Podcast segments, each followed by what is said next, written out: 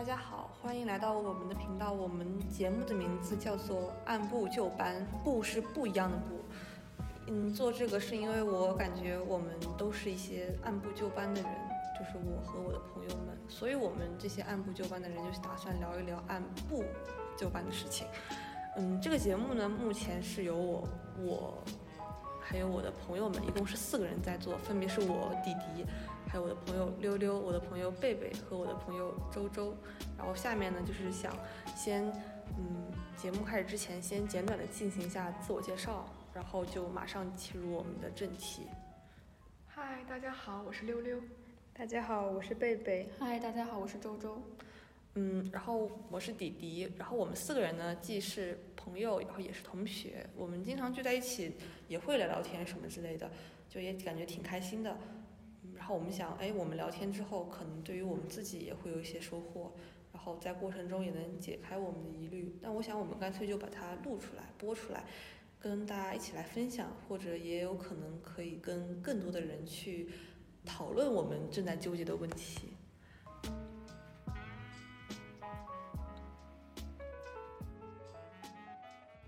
我们想着去做录这个节目呢，也是。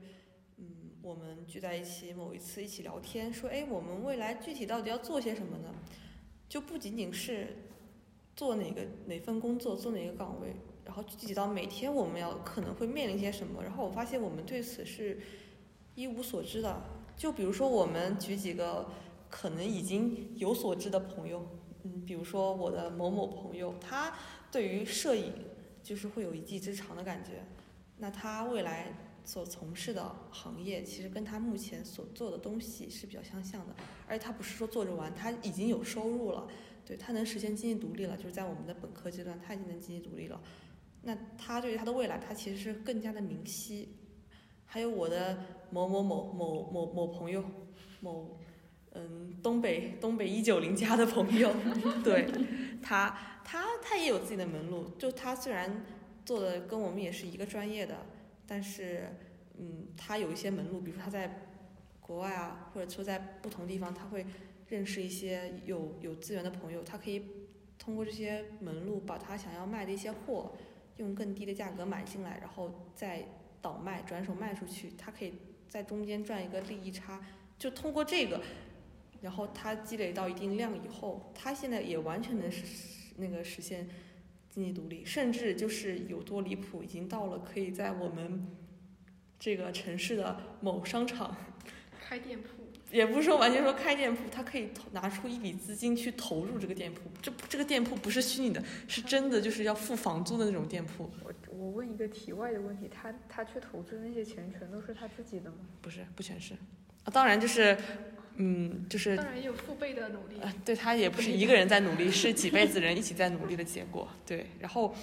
然后我当时得知他这个赚钱门路以后，我说我们专业真的是无所不能。然后，但是聚焦到我们自己，我们发现好像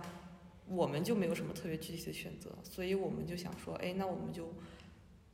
花多花一点时间来讨论讨论这个问题。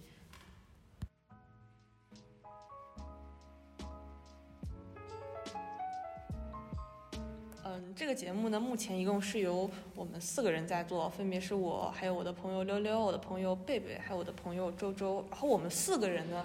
都是某九八五，嗯，某沿海末流九八五的，嗯，大二新传在读学生。对，就我们四个都是一个专业的，所以平时聚在一起的时间啊也比较多。然后以前经常在一起聊天。没错，经常在一起聊天，就聊天聊地啥都聊，所以。感觉彼此在聊天中也能收获到一些东西。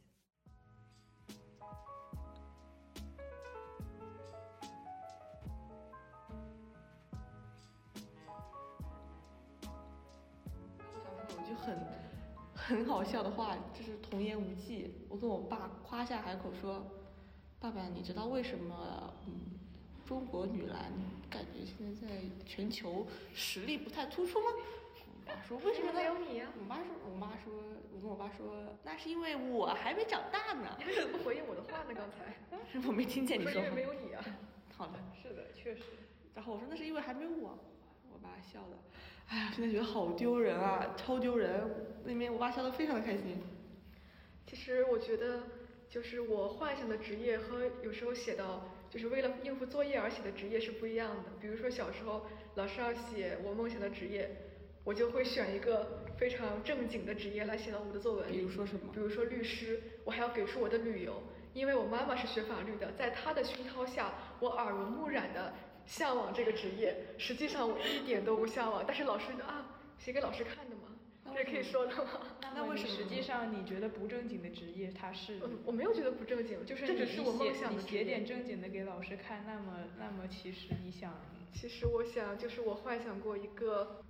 等会儿我有个问题，嗯，就是你既然说幻想职业是受咱妈的熏陶，那咱爸不是当老师的吗？你咋不想着去当在你的作文本上面写当想当老师？你写作文的时候，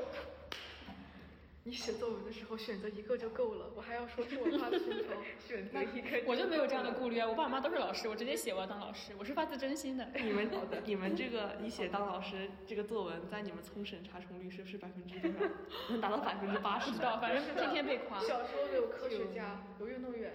还有总统，不会不会重复率这么高的还有总统。小时候老师，其实我感觉我们当时写作文，老师不是一个很常见的，但是就是那种白领，就那种金融从事金融行业的呀，然后那种律师，就这种比较高端的感觉，在精致女人北上广。哎，我小时候是真的会有被这种职场女性的这种精英女性的这种光辉，就是会照耀到我，我会很想去，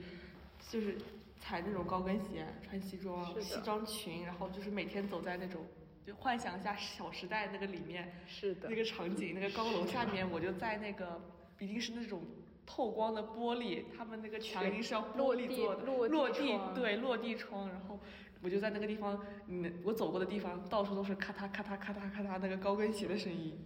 狄总好，狄总好要，掉马了这份资料早上放在您办公桌上了查收一下。哎，我当时还没想到会会去当那种经理什么之类的，我觉得我就是一种，就是处于下面可以哦管人，上面还可以就是哦负责被人管的那种中间档次。凌霄？凌霄，凌霄能管谁呀？周崇光，还能被顾里管。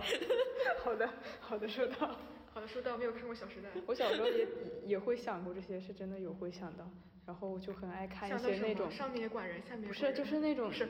职管场女性，就是那种职场女性那种穿梭在各种高楼大厦里面，就自己特别能干，特别聪明，然后特别会做这些事情，游走于各个那种啊。然后小时候特别爱看那种电影，因为那种电影能满足我的幻想。如说哪种电影？比如说穿越来咱的女王，对，就类似这种，类似类小时代，我就类似这种，就是那种那种场景特别华丽，然后特别能满足我的幻想的我觉得。我现在导致我小时候会有这种想法，郭敬明是负要点要付出一点责任的，完全是要开民宿吗？完全怎么又职业女性？我小时候多想一点不可以吗？好的，收到。我想过很多呀，好不专业。我还想过我当明星呢。真的假的？真的假的？真的，我有一段时间真的想过，就是我睡觉之前会做梦，就是就是睡觉之前想那种故事，编着那种故事睡觉，然后我就会想想想说什么，呃，我是，比如说今天我给自己设定一个我在某个团里面，然后我会在那个里面。大概是一个什么能力突出，一个某单就是那、嗯那种，然后会想一下，就是，谁小时候没都会幻想演过戏呢？我还我还和我妹妹演过薛平贵与王宝钏。我有红色的大红色的绸子，我演过新娘。好的，这不用演。这不用演，这不用演是我的新娘。好的 谁是我的新娘？就你吧，就你了。你要结婚了，新郎不是我。嗯，是他。天呐，我感觉我之前，对啊，但是我之前小时候周周说我上过那个小记者报，我不知道大家有没有听过。没有听过，没有听讲过，我印象中，我们只听过有这种活你打篮球。动会组织这种活动，就报名就去。我们不是个活动，是一个培训班，你知道吗？对，这不是培培，训班，就是那种，对，吗就是那你们种，会有吗会穿一个有小马甲。我还发过对小马甲，我还发过鲁中晨报上还发发过东西，就是那个小记者。你也上过，你也上过，。就是小学。哇哦，同是我们两你个们两两个同小小学学同我从来没有把这个当过职业，就是我小时候也没有，但是你为什么会想去报名呢？我妈报的。好的，好的，咱俩还真不太一样。当时我妈说要不我不报了，我说报报吧，然后我就去了。那主要是我觉得，我当时报小记者报啊，我当时是不觉得，就是我报小记者报的时候，从来没觉得记者未来会成为我的行业。我要先提前说明，我不觉得记者未来会成为我的职业规划之一。我为什么要参加那个小记者报？是因为首先我觉得那个地方它有一些，比如说你去某个地方参观，我曾经在小记者报的带领下，我去参观了我们隔壁市的污水处理厂，然后去了省里面其他城市的。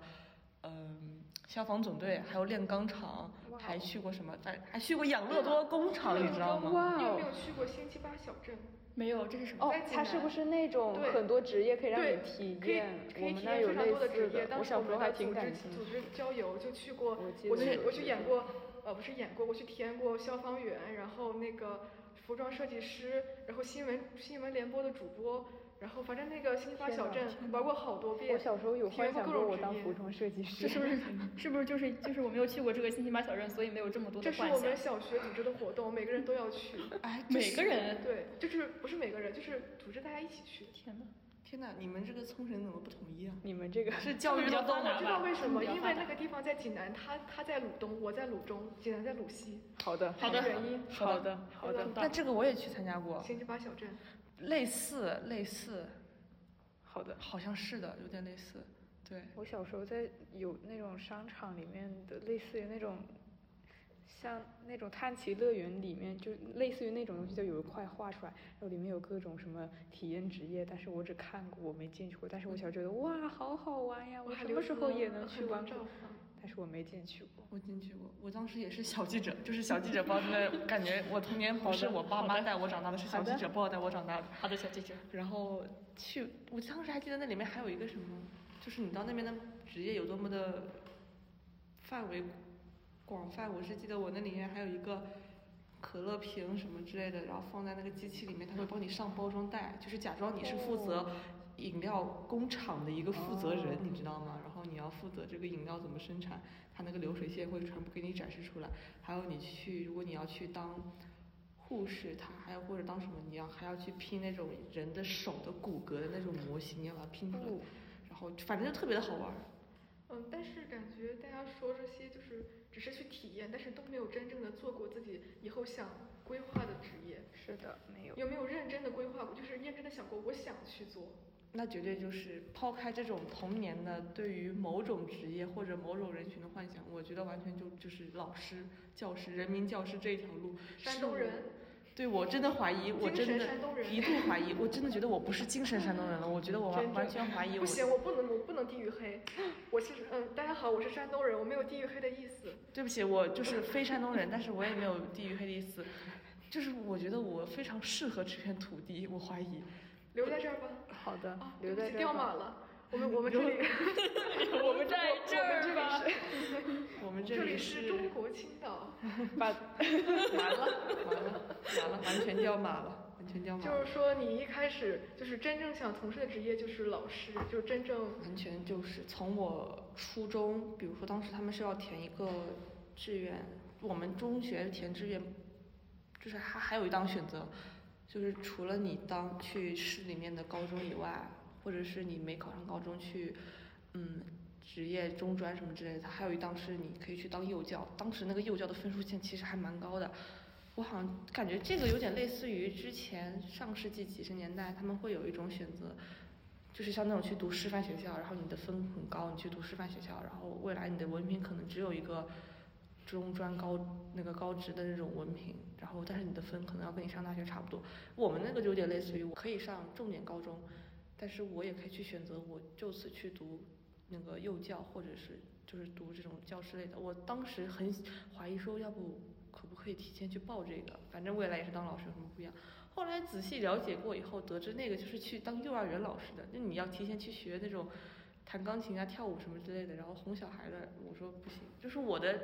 我对于教师的规划已经明确到，甚至已经明晰到了，我只要当初高中。初高中，对，就是只要当初高中，小学我都不乐意当，甚至初中的话，我都有点不高兴。当当高中已经明确到不不当不教高三的，嗯，那我感觉我和迪迪的情况还不太一样，就是你想的都是那种比较正传统的一些职业，就像我写为了写作文而找的那个律师一样。你写作文的时候是不是真情实感的写到了想当老师？关键是我小时候写作文的时候，就是小时候写作文反而就对教师嗤之以鼻，你知道吗？真的吗？对不起，就是就是听到这一期节目所有的老师，不论是小学、中学还是大学的所有老师，对不起，就是我对于人民教师这个职业，就是你的意思是抱着崇高老敬意师嗤之以鼻，却想当老师？就是小时候写，在你写作文那个阶段，我不喜，就是我会觉得教师这个职业太普通了，就是我对他你的作文想标就是我新立异，就是反而是但是你心里想追求你有很多追选求平衡。我觉得这种就有点像是于当你小时候有很多选择的时候，你会想要就是去探索这种嗯为可能性可能性最大的可能性。但是反过来，因为那时候你明确的知道未来的选择权还很早，然后反而是到你高中或者是初中的时候，你真正的把握了一些选择权，然后你反而要去选择自己的职业的时候，你反而犹豫了，你不知道要选什么了。但是我和你不太一样，就是我认真考虑过的两个职业都不是那种非常安稳的职业，比如说，比如之前想过做导游，但不是那种给旅行社去工作的导游，是呃就是那种，呃这个想法其实来自于一个我认识的姐姐，就是她的工作流程是首先自己来规划路线，然后把这个路线走一遍，再对不合适的地方进行一些调整，然后在路途中如果她呃路过一些比较合适的旅店、特色的商品店，他会去谈下合作，然后到一切都敲定的时候，他会去公布路线来招揽路客。嗯，因为他的那个目标顾客是学生嘛，所以他的路线选择会兼具趣味性和教育性。而且他做导游有一个特点，就是特别注重记录，就是记录每就记录到每一个孩子，每一个都不会让他们落下，并且不光记录，会引导他们来说自己的感受。所以他的这个呃项目就非常受家长的欢迎。当时我就觉得他真的很酷，又能旅行，又能赚钱，还能认识形形色色的人。我以后也想做这种事，就是这是我一个比较认真考虑过的，我以后想做的事情。但你要想到这个职业，难道不会有一些让你就是就是你可能没有仔细想到的？比如说你说你那个旅行社，他带小孩子，那个小孩子年龄在哪个阶段？就是他一般带的是初中毕业的孩子，就这个这个时段的孩子又有思想又没有那么的明确。啊，在你心目中，就是你对于这个年龄段的孩子是这样定义的？我完是的我完全不是，我觉得你的定义是没有在高中之前的孩子，我都不是很想碰触。我感觉我本质上就是初中老。师、高中老师，就是初中老师，你说让我把它当成一种职业，完全可以接受。但是你要知道，如果我当初中老师的话，我可能也不会特别的开心。对，但是我觉得作为一个职业，我就没有必要对他投入太多的情感。只是说，如果当高中老师会让我过得更开心一点。嗯，这是我，当然这我个人原因啊，我没有对那个那个孩子抱有什么。就昨天我测一个那个人不靠谱的心理测试。人格怎么测？说我又偏执又自恋，不要听导致信现在对自己的人格是有点怀疑的。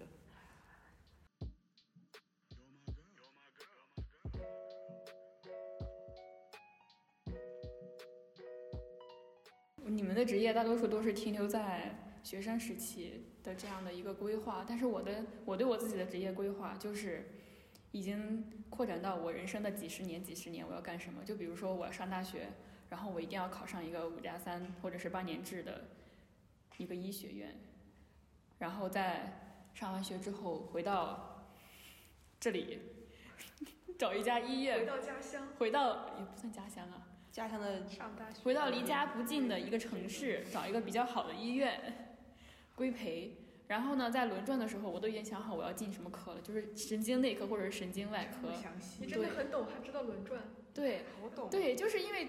很想做，所以就查了很多资料。知道这些，初三、高一差不多。，那还正常。我感觉对周周周周做职业规划的时候，不仅是就是看到，就是他不仅是去幻想这个职业的闪光点，我感觉他能把他，想的很就是细的、具体的每一步。对，就是我感觉他能把这个，比如说一个阳光照在这个职业上面，他能把这个职业背面的那些阴影，就是不能叫做阴影吧，就是那些看不到的地方，全都能想到，就是想的已经很详细了。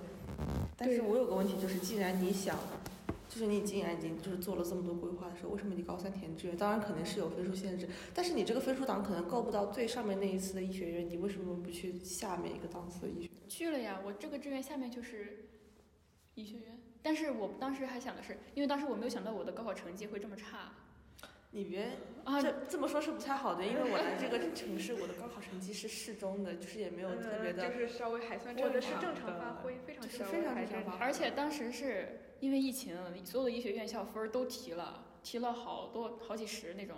然后我还找别人，好多人看，人就说你什么什么医科大，什么这个医科大那个医科大上绝对没有问题，你就报就可以了。然后我就报，但是我又害怕我上不了，就是好的学校。我妈就觉得你可能你悠着点儿报吧，就把离家近的九八五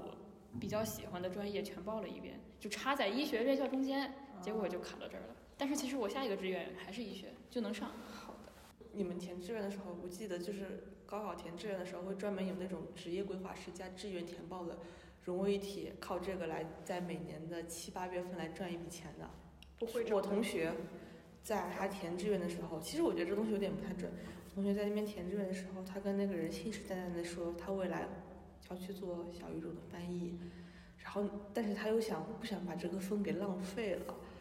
然后那个人就给他指就是规划了很多，然后他那个最后那个志愿是如愿填报上了，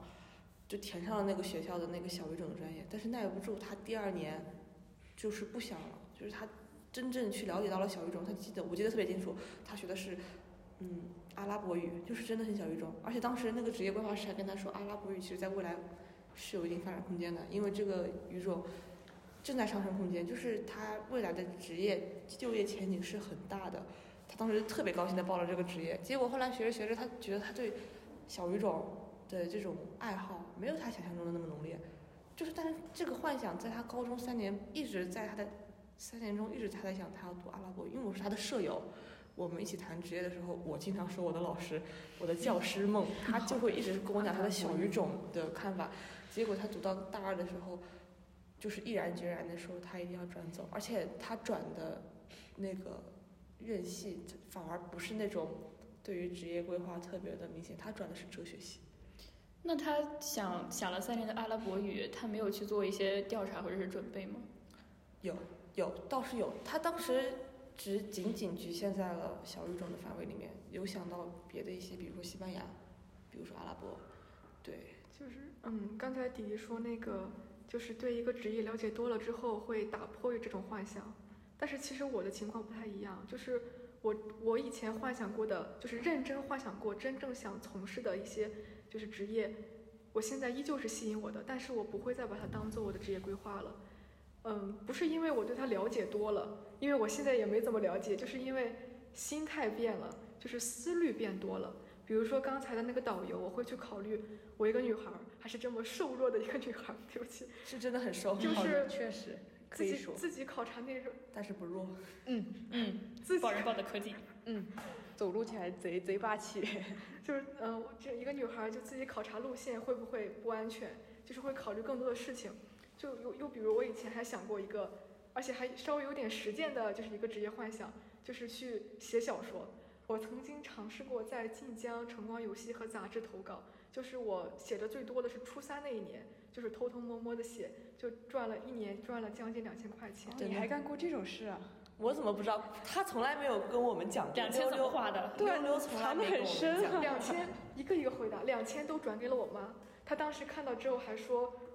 嗯，怪不得你这一年成绩不好，原来是干这个去了。她还说你以后不要干这种事情，因为你这两千块钱我几下就赚出来了，你你要赚一年太不值了，你要好好学习。嗯，关于自是哪里来的，其实这大头，这两千块钱的大头是来自于投稿，因为当时的网站的签约对未成年不友好。我记得当时的大头是写了一篇将近十万字的有关人妻逆袭的故事，还带着点女权，就被一个工作室给收了。所以当时就就这是那两千块钱大头的来源，那是一个小工作室，就是十万字吗？嗯，千字十五到二十，就是一。那看来对未成年人真的还挺不友好的。对，然后当时我想，呃，做这个起码我收获了快乐吧，虽然钱不多，我妈也说这些钱她就是赚的会比我快很多很多，就让我不要干了。但是我也确实就写的比较开心，我想以后能不能干这个，但是现在就是我绝对不会想就是把它当做我的职业规划，因为我会觉得就是我能否一直保持创作的激情，因为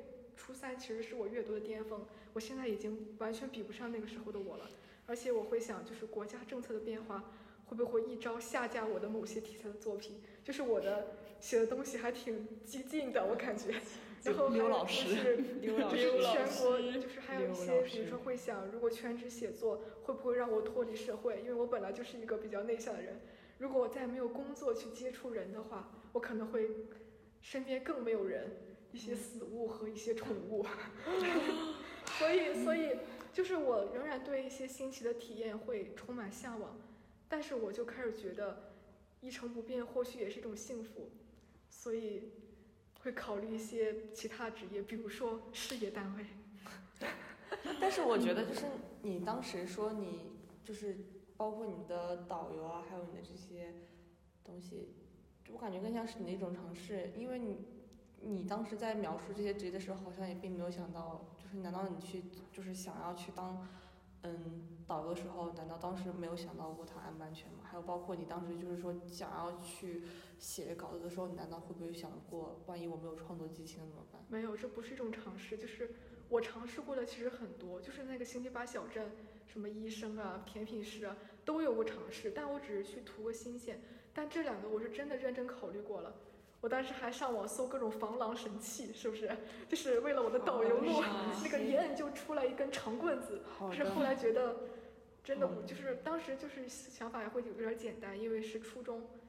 嗯嗯，就是想的真的很简单，就只有自己的激情，就是向着自己的心去，就是我喜欢什么我就想做什么。但是现在就会成熟很多，就不会再只想着自己喜欢什么，会想一些更现实的原因。那你姐姐现在还做吗？我姐姐，嗯，就是就是那个那个做导亲戚游我说的是姐姐，不是亲戚，嗯我只你的是称呼她为你的那个姐姐姐，你的那个就就姐姐是她还做吗？这个自从我不，自从我长大之后，她那个不是像小孩吗？我就不联系了。她已经随着我的这些幻想一并消失了。好的，对不起，这个不要剪，对不起，我怕。嗯，嗯，姐姐，对不起。对不起。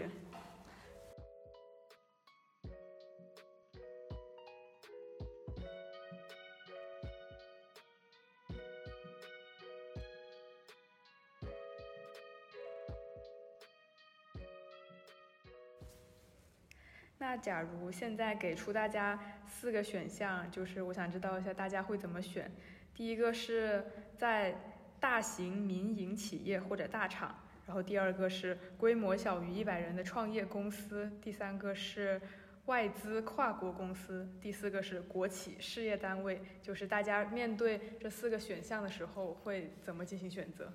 事业单位，这么异口同声呀！震惊。如果让我选的话，我可能会选择去国企或者事业单位，主要是目前我的选择来看，我毕业以后确实也更可能去的就是去体制内去当公务员。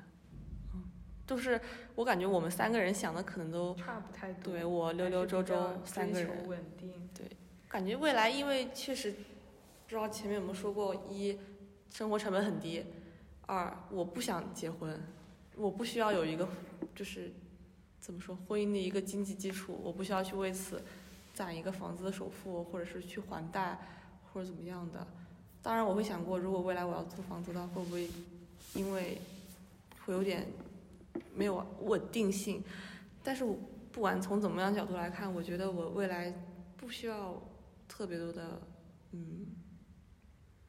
不需要特别多的薪资，对我对薪资没有要求，所以我会更偏向安稳的生活。那从这个角度来看，国企事业单位就是我最好的选择。刚才贝贝好像很震惊我的选择。因为我跟你们其实想关于这这这个问题的想法，可能还是有点不太一样吧。就是如果这四个选项让我排序的话，我可能会把国企跟事业单位放在我最后一个选的。这么靠后呀？那你怎么排的？你怎么想的呀？前面的其实没有没有特别特别具体的一个排序，就是就是我只能确定那个是我最后一个选的，因为我可能嗯会觉得他还是有点会感觉到有点莫名其妙的被限制了，我可能还是会倾向于去去做一些哎有创造性的东西吗？对稍微自由一点的，起码就是稍微自由一点，就是我对这个事情还是抱有幻想。那你会介意强度很高的工作吗？强度很高比如，说看你那那三个选项的强度好像会比 share 的 r 什么哦，这倒确实就是，如果我觉得我很喜欢做这件事情，我做这件事情并不是我特别厌恶，我可能可以接受它的强度很高。大家想到大厂就会想到这个在里面工作强度很高，然后每天熬夜怎么怎么怎么样的。就是我对于这个事情，我是会觉得，虽然他是这样，但是我心里面会对他抱有一种幻想，就是我还我会感兴趣。但是其实我在感兴趣的时候，我又并不是完完全全知道他这里面的工作是在做什么。所以我在感兴趣的同时，可能也会有一点。有点期待，抱有一定的期待吗？对，是有一定的期待的。但是其实我有时候能，我能感受得到，我对他是有一个幻想的，我加了一个滤镜在。嗯。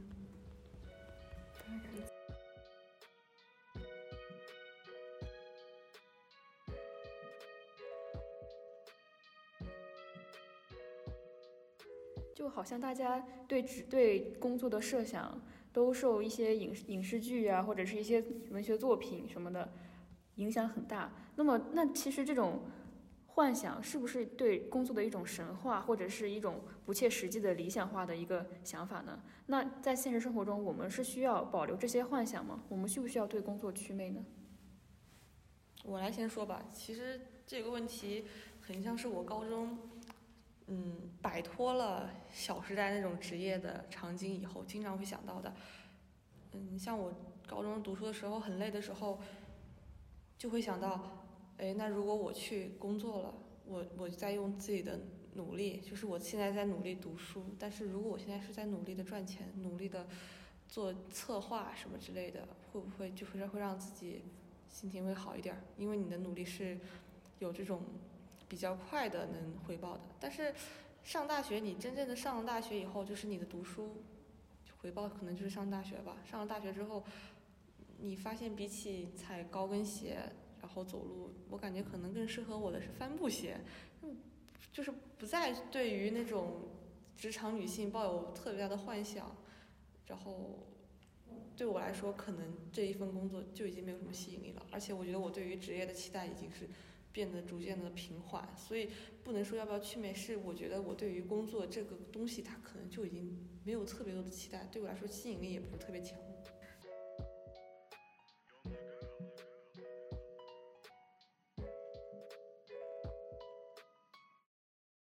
关于要不要去魅这个话题，其实我觉得也是很需要的，而且对于我个人来说，我会觉得，因为自己现在目前作为一个学生。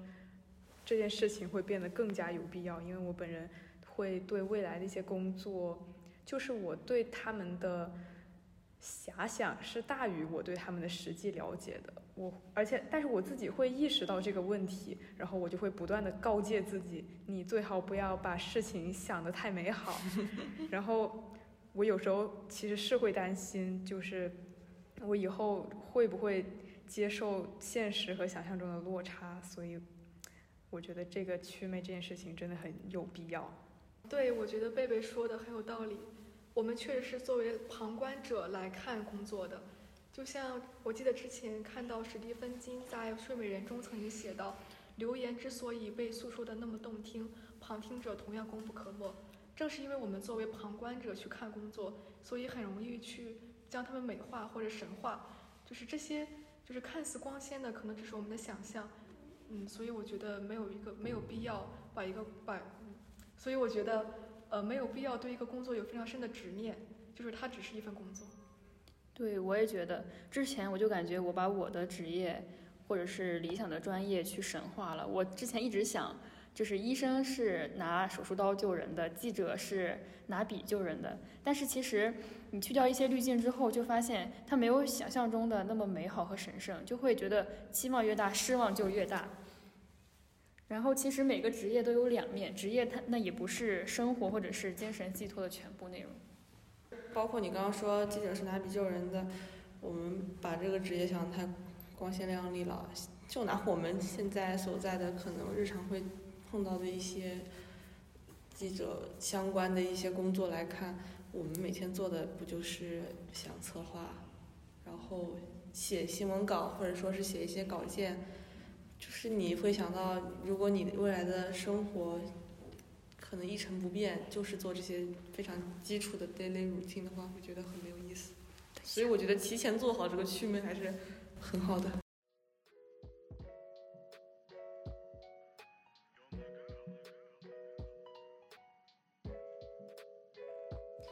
我们之前刚刚谈的，我发现我们都是从，呃，从我们现在的角度出发，嗯，我们去选职业，或者说我们怎么选职业。那假设我们现在就是已经找到了一份工作，就是你已经就业了，那我们其实面临的也有很多的问题。就比如说，你如果就业了以后，哪怕你上的是不是九九六，上的是朝九晚五，一天工作八个小时，那你一天每天也有三分之一的时间在你的岗位上面，那你会觉得？当你走出了校园生活，开始就业的时候，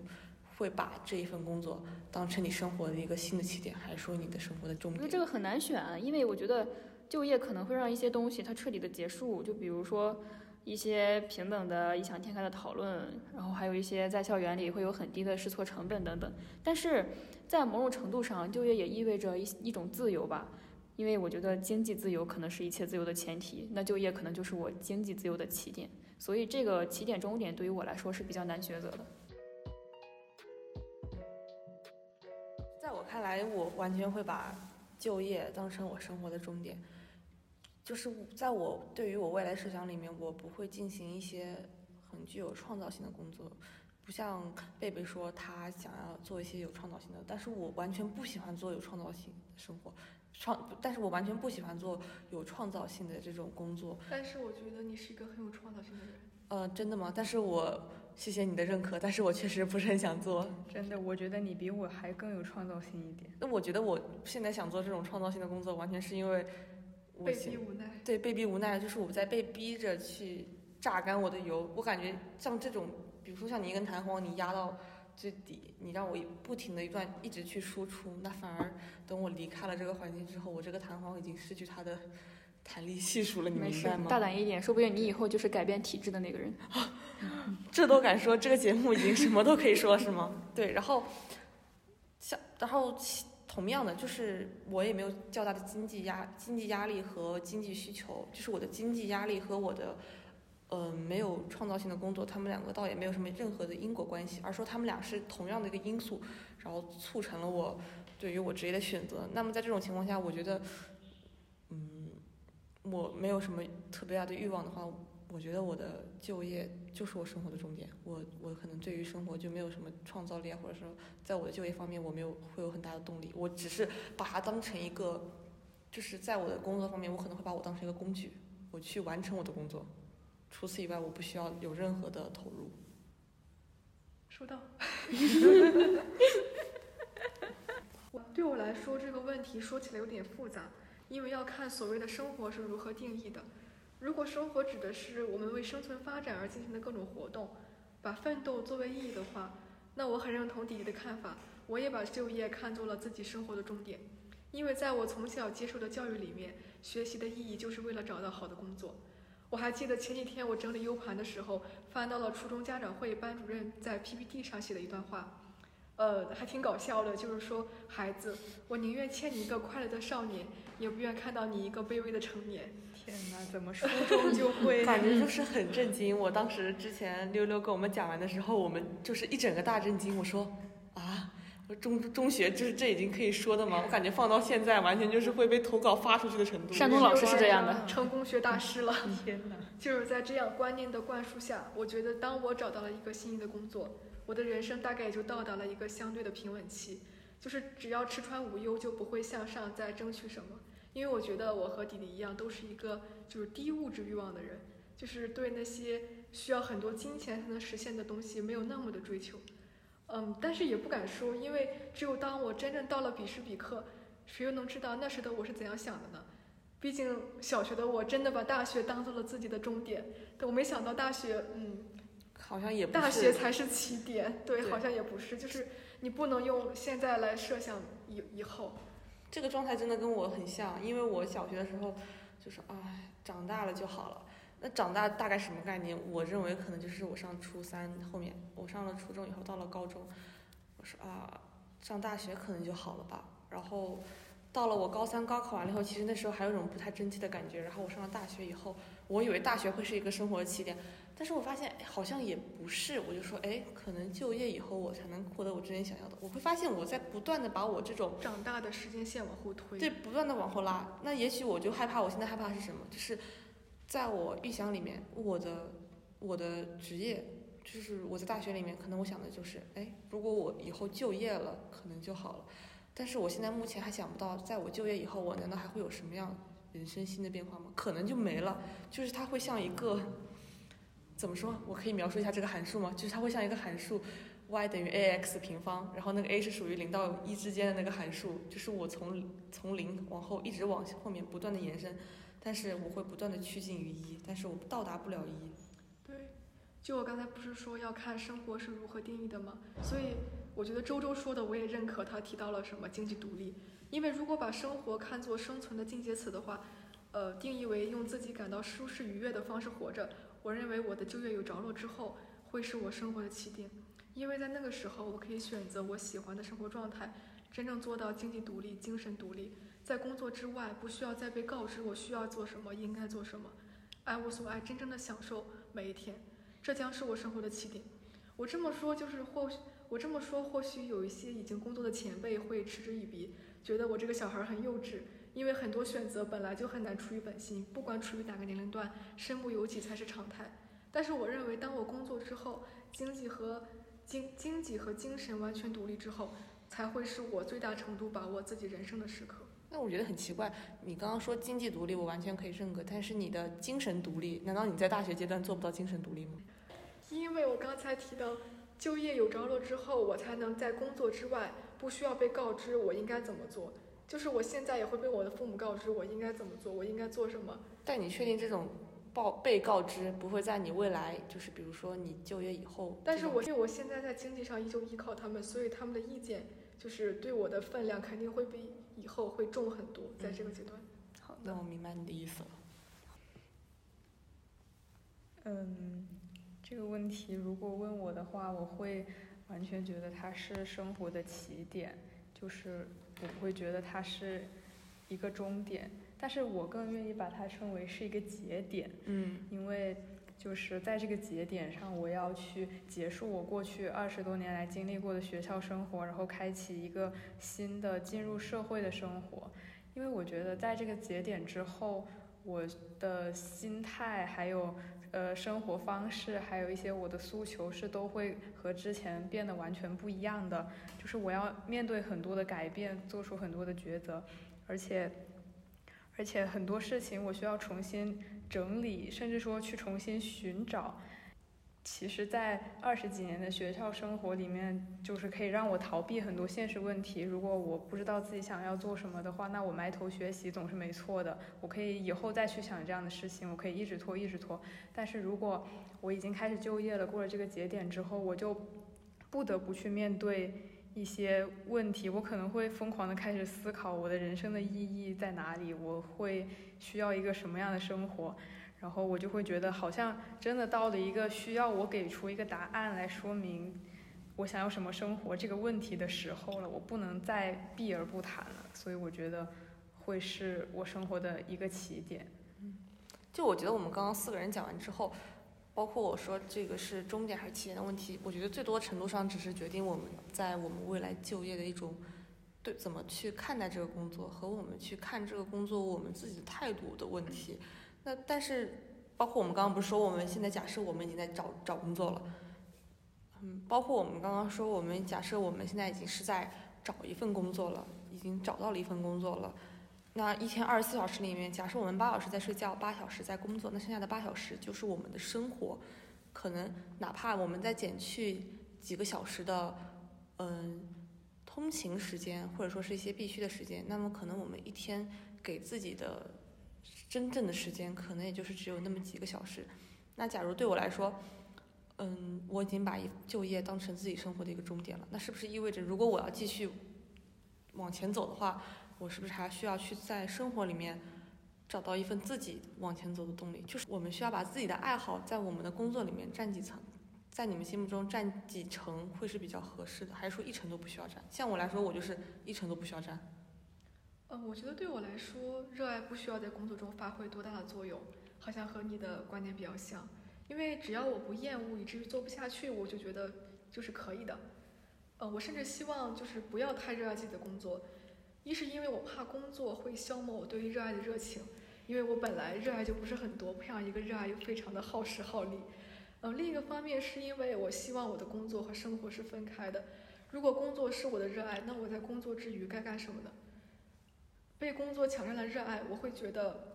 呃，我就是没有了生活，因为他们的界限已经模糊了。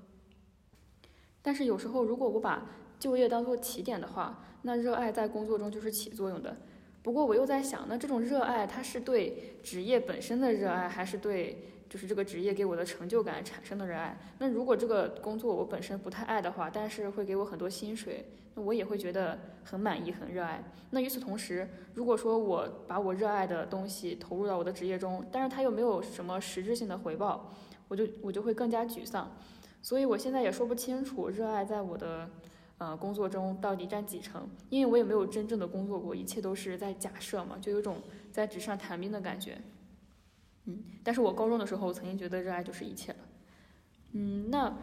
我对生活的话，我觉得如果能自己规划自己的生活，那所有的东西应该都是我热爱的。因为工作有的时候已经让人身不由己了。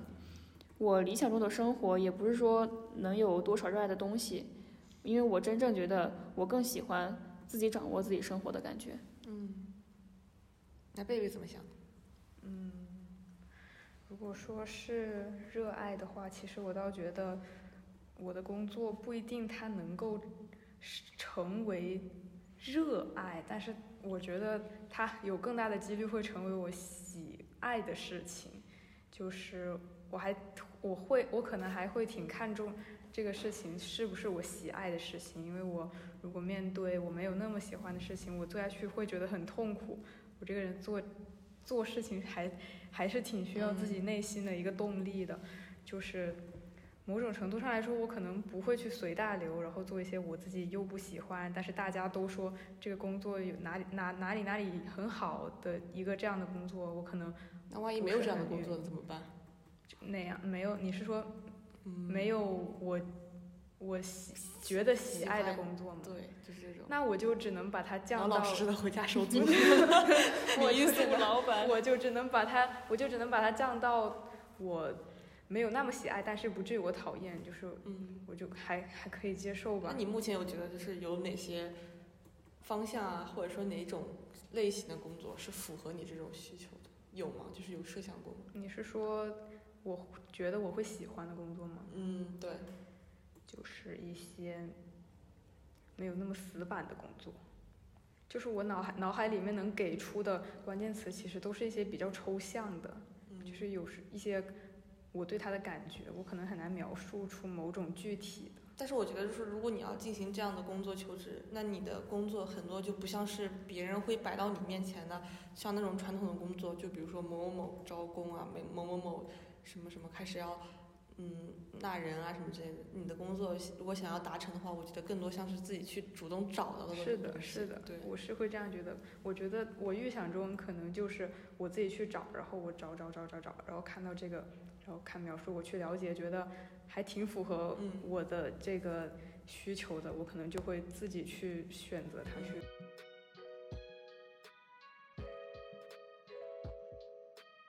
刚刚跟贝贝聊天聊到。很多工作，像他想要追求的工作，可能并不会主动来到他面前。然后像我、溜溜还有周周喜欢的一些工作，好像都是这个工作到了我们大学毕业或者说是研究生毕业的时候，他会来到我们面前。比如说你要去当公务员，你可能可以去进行九八五学校的一些的选调。然后比如说你想当一些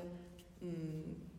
别的。巴拉巴拉的一些什么职业，他好像会，比如还会有这些校招什么之类的，他会对你提出一些具体的要求，然后你需要把你的条件一个一个匹配上，匹配上以后，你就你就好像你可以离你这种递到你面前、喂到你碗里的这种岗位又近了一步。这就会影响我们的一种思考，就是我们好像已经陷入了一种评价体系。这种评价体系，其实我们在这个地方已经待了很多年。比如说，可能我们从小学就已经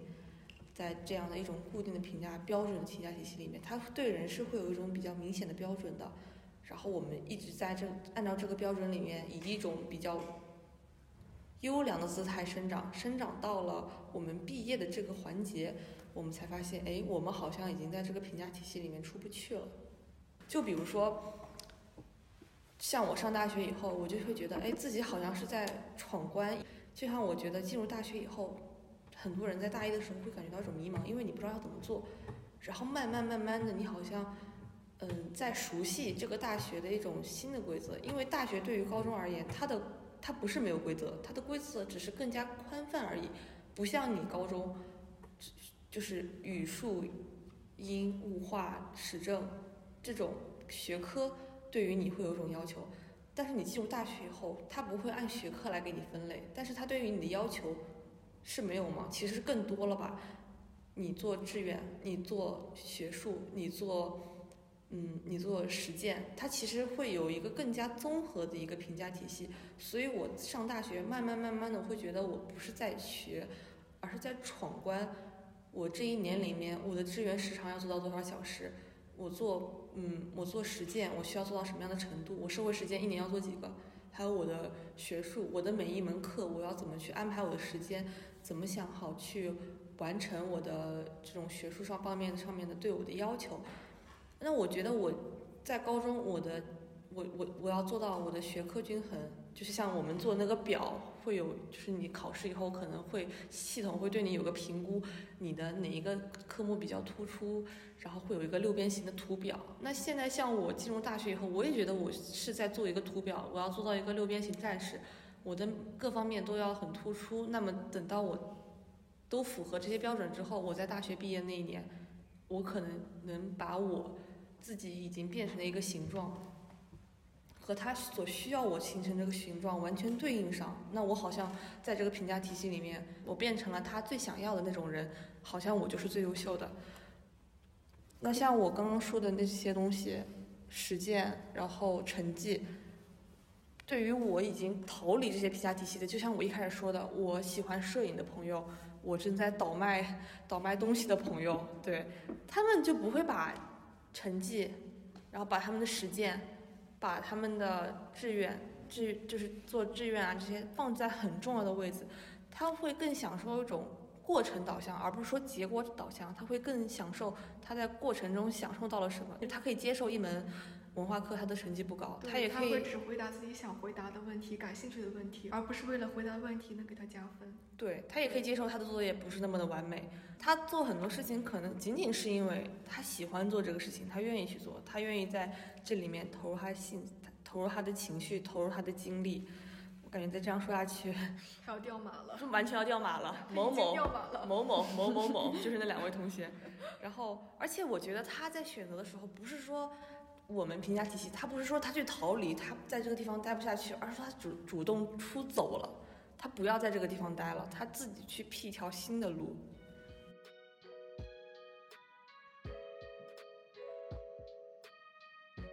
对，我觉得你说他们主动选择了别的路。呃，正相反，我们好像是被动的选择了在这个体系里面挣扎，因为可能正是因为我不知道自己喜欢什么，不知道自己想要什么，才会去选这一条最稳的路，去迎合普世的评价标准，因为这样永远不会出错。所以我真的很佩服和喜爱我们的大企业家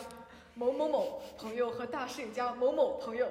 呃，因为他们首先找到了自己的热爱，并且勇于去破除普世的评价体系。我认为后者的难度。一点都不亚于前者，因为正是因为这个评价，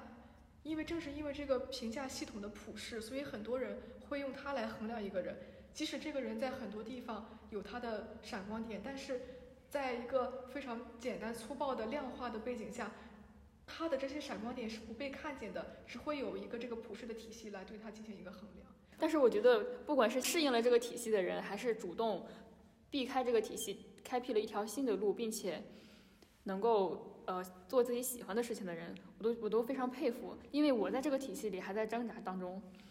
那之前我一直觉得大学就是摘掉标签的时候，因为我觉得大学的评价应该是很多元的，它不会再以一个人的成绩啊，或者是就是一些呃你做的什么事情作为评价的标准。所以我上大学之后就非常的散漫，就很随心所欲的那种。就因为我不喜欢背书，所以我就不会去背书。那喜欢的专业课我就会很认真的去听，然后我还会去选择我喜欢的通识教育体系。去学一些在别人看来作业很多、事情很多的通识课，但是在这些经历之中呢，我体验到了很久违的那种自由和平等，因为没有人会因为你的专业、你的成绩去歧视你。那我们一群人就会很不知天高地厚的去讨论和争辩，做自己想做的事情，背后就会还会有老师支持。但是，一年之后，我发现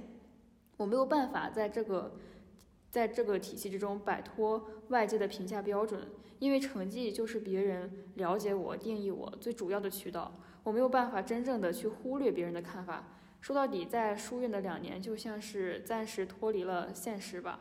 但是那结业之后，还是要回归现实的生活。因为在书院的经历，它不是被大众广泛认可的，也不会因为你有这段经历，就会对你的标准降低，或者是对你网开一面。所以，如果不趁早融入，可能会更加的痛苦。所以我现在觉得。外界对人的评价好像永远都是在贴标签，比如说你长大了，你成熟了，你更稳重了，这些的指标就可能是你想问题更加实际了，你不会去钻牛角尖了。那这种评价标准还是因为外界主观给予，最后成为了客观的评价，所以还是我免不了世俗。就是我要跟大家补充一下，刚刚周周说的书院，这个书院是怎么回事？就是我们学校在。你就是大一的时候，你进学校已经分配了专业之外，就是你可以人为的自己再去主动的加入某某书院，然后你某某书院你可以对标，对标到哪里就对标到，嗯，某大的博雅博雅教育里面，对，就是它有点类似于 没蹭没在蹭没在没在蹭是没有在蹭啊，就是它可以对标于那个地方，它里面教的一些课程，就不论你是文科生还是理科生，你在里面学到的东西都是，嗯。涉及到了各个学科，对，那我我们之前就会觉得，对于像参加这种书院的人，因为他不会给你带来任何就是成绩或者额外上的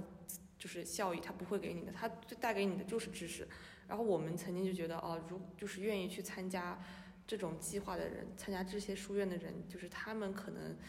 嗯，会更勇敢一点吧，就是更愿意去逃离这个体系，他们再去尝试一种新的体系。但是我现在反而会觉得。这种书院体系，如果说像你说的，最终就是如果你从书院结业以后，你还要再回来跟我们一起的话，那么书院的这几年，它就会像是一个很真空的环境，就是在里面你不用担心任何，但是它并不能给你一个很好的对售后售后，因为你在从那个地方出来以后，你还要回来，对，这个反而会让你觉得这也是加重你更纠结的原因。对，因为他们在书院里，大部分的同学应该是比较坦然的。他们不会像我一样，一边考虑着书院的作业，一边还要在想我的专业课成绩要提高。他们就是在很自由的去做喜欢的事情，但是我还是很在意外界的看法。这就让我想到，就是之前看王开岭的散文，里面提到一个从生命到罐头，就是我觉得我们现在谈论的问题就很像他里面说的一句话，说很多时候生命的成长表现为一条从简单到复杂。从明晰到混沌，从牵引到臃肿，从摇篮到罐头的路径，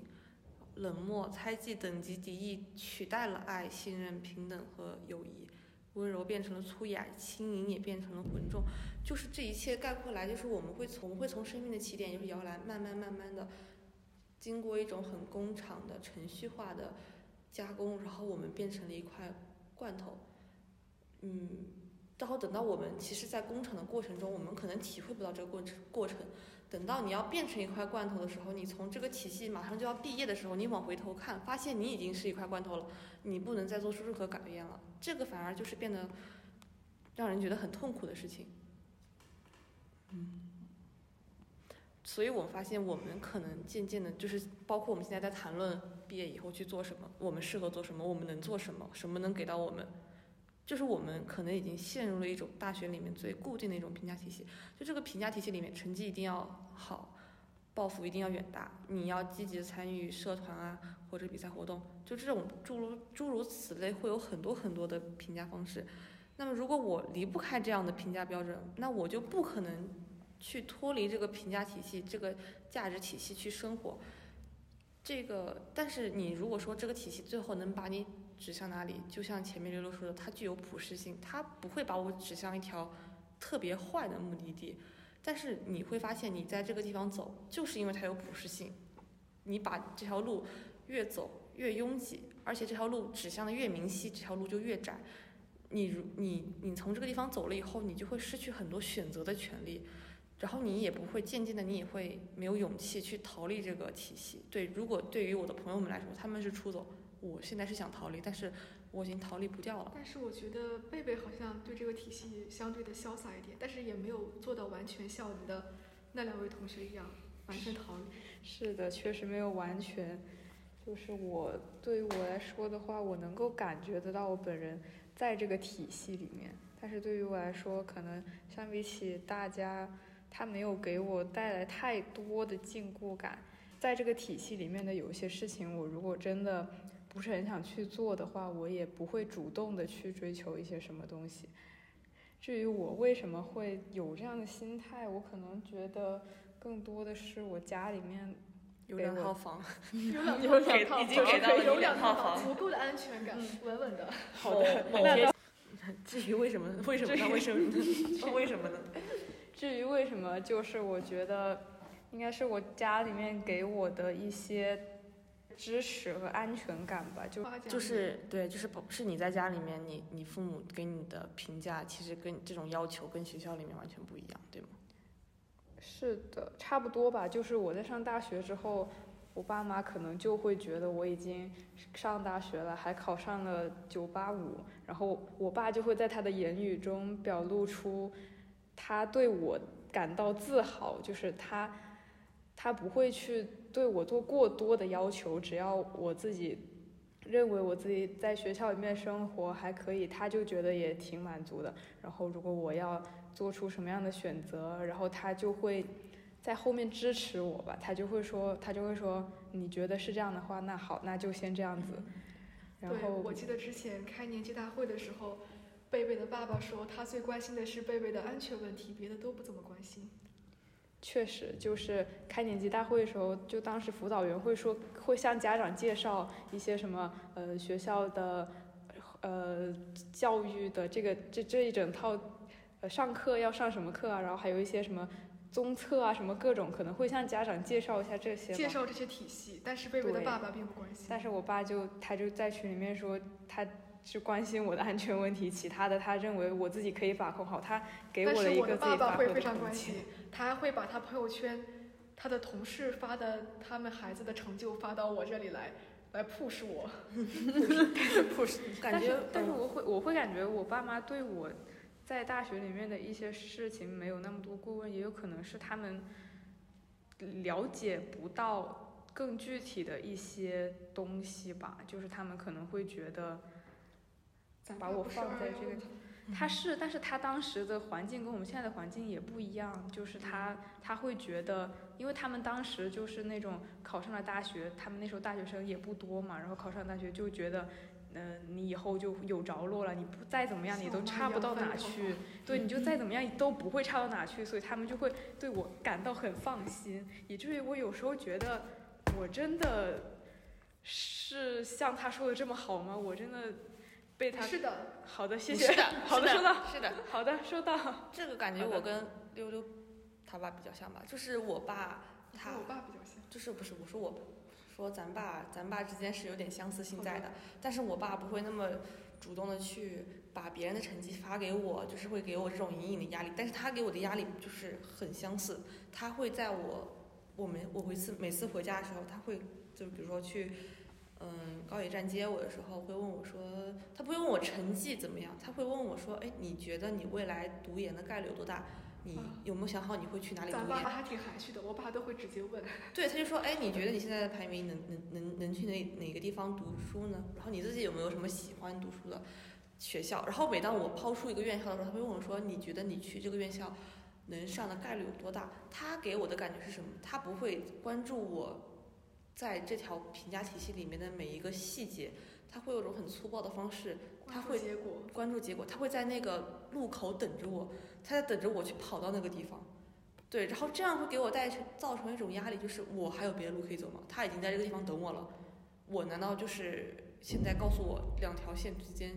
线段最短？他现在在这个地方等着我，期待我再用一些时间里面给给他回应。那我还有别的可能可以从这个起点绕一圈，而且我还不一定能回到这个他想要的终点。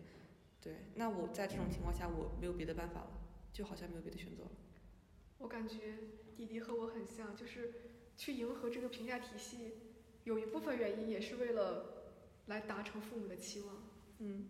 但是我确实，我们觉得我我也不能把自己摘得太干净，对对，确实，因为你在这个评价体系里面，你你如果走在很前面，你会有一种获得对上瘾的感觉。上瘾的感觉，你会有种获得感。就包括我小学，我们拿奖状，一年级、二年级、三年级到六年级，它其实会分两个档次，一个是三好学生，一个是文明学生，就好像就是文明生和优优秀生，就是你好像觉得这里面是有点，就是都是奖状，但是其实不一样。老师排排名很粗暴，其实这个奖状发到你那个地方，其实它有一个班有给几个名额，一个是三个，三个三好生，一个五个文明生，我到现在都记得这么清楚。就证明他带给我的影响力有多大。按理说，我觉得三好生和文明生，它其实是代表两种不一样的评价方式吧，它可以给到更多。但是我们老师粗暴到前三名拿三好，然后后五名拿文明生，然后剩下的三四十位同学就是没有奖的。那么我一二年级成绩不好，就甚至连文明生都拿不到小学。还要排名啊？对，我们小学会有排名。这时候那时候素质教育其实还没有双减，还没有那么我们不排，一直排排，一直我一直排到了高中。排到高中排的，排高初中才开始排。我小学有排的，我们我们小学不排年级，但班级也会排。我们排的，我小学们的我们的排名决数学第定了，四，我们的排名决定了有谁能上全市最好的两所高 初中。对，我们的排名只决定了谁能去升国旗。嗯，好的，然后好的，然后，然后，而且我们觉得我们学校每年你去拿素质报告书的时候，就是去参加修业式的时候，他我们学校会有个大屏，大屏上面会放着几年级几班的优秀生，就是三好生和文明生的名单，他会就是就是你知道导致我当时进学校前，特别是修业式的时候，心里会一抖，是会先去看屏幕上面有没有我的名字，所以就是从我感觉自从我三年级那一年就是拿到三好学生那个奖状开始，我就觉得这条路就是会让我有获得感了，就是会有种，现在想想是一种很很变态的这种获得感吧，就会让我会不断的引领我去往这条路上走。这是你那个人格测试得四十四的原因吗？你得六十，你有什么意思好跟我说？但是好像我爸妈他们是那种，他们表面上是那种，就是说我不要求你考多高的分数，你只要自己觉得自己满足就好了。但是背地里会背地里，对，就是两个人聊天的时候说、嗯怎么办，这次又没有考好。你周周跟我跟我就差在一个背地里。对，但是我自己就会感觉到他们那种隐隐的压力啊，就会觉就会就会说，那我是不是没考好？我是不是要就是要再努力一点？高中的时候这样想的，但是大学的时候，我想我不能再这样了，我要叛逆一下。我就算考不好又能怎么样呢？周周周周这个跟我之前讲过，讲过大概是他高三的时候，对，然后成绩有有下滑，下滑以后他其实回去的时候，他爸妈妈妈吧，妈妈就是没跟他说特别多的话，就是让他嗯老老实实安安心心读书就行，但他背地里面可能会跟他的别的家庭成员说，哎，这样子的话高考会不会有难度，会不会有压力之类的，然后但是这是不是感受不到的？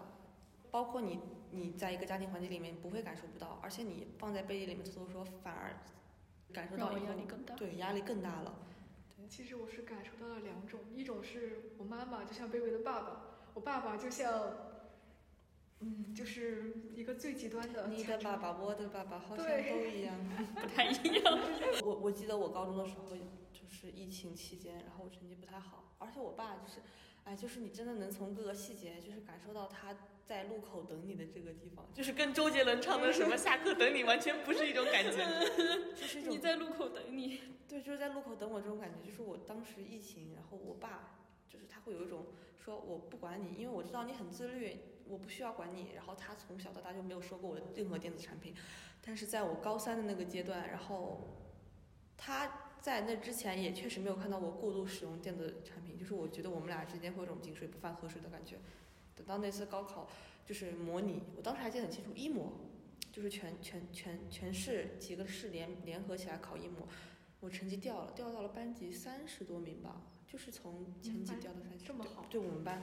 对，然后而且我们班还是个普通班，你知道吗？就是普通班，掉三十多名，然后我就记得我爸当时回去，我高一高二的时候我我也有考察过，不是没有考察过，但是我跟我那时候我爸给我表现就是，没事，我们下次努力就行。但是那次考一模，他那次就是很严厉跟我说，你有没有在学？说你以后不能再碰你的手机了，你回去以后就把你的手机立刻交给你妈，让她管你。然后我就觉得就是一种无法沟通的状态，让我觉得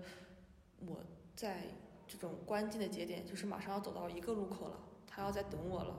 然后我好像有点偏航了，他就会用一种很很粗暴的方式说你不可以这样，他会究竟用一切方法来纠正你的道路，把你纠到那条道路上面。然后反而是我妈，其实我觉得我妈反而是不会对我有什么样的要求。我那次把我手机给我妈之后，我妈就说我不想收你的手机，你把手机拿回去吧。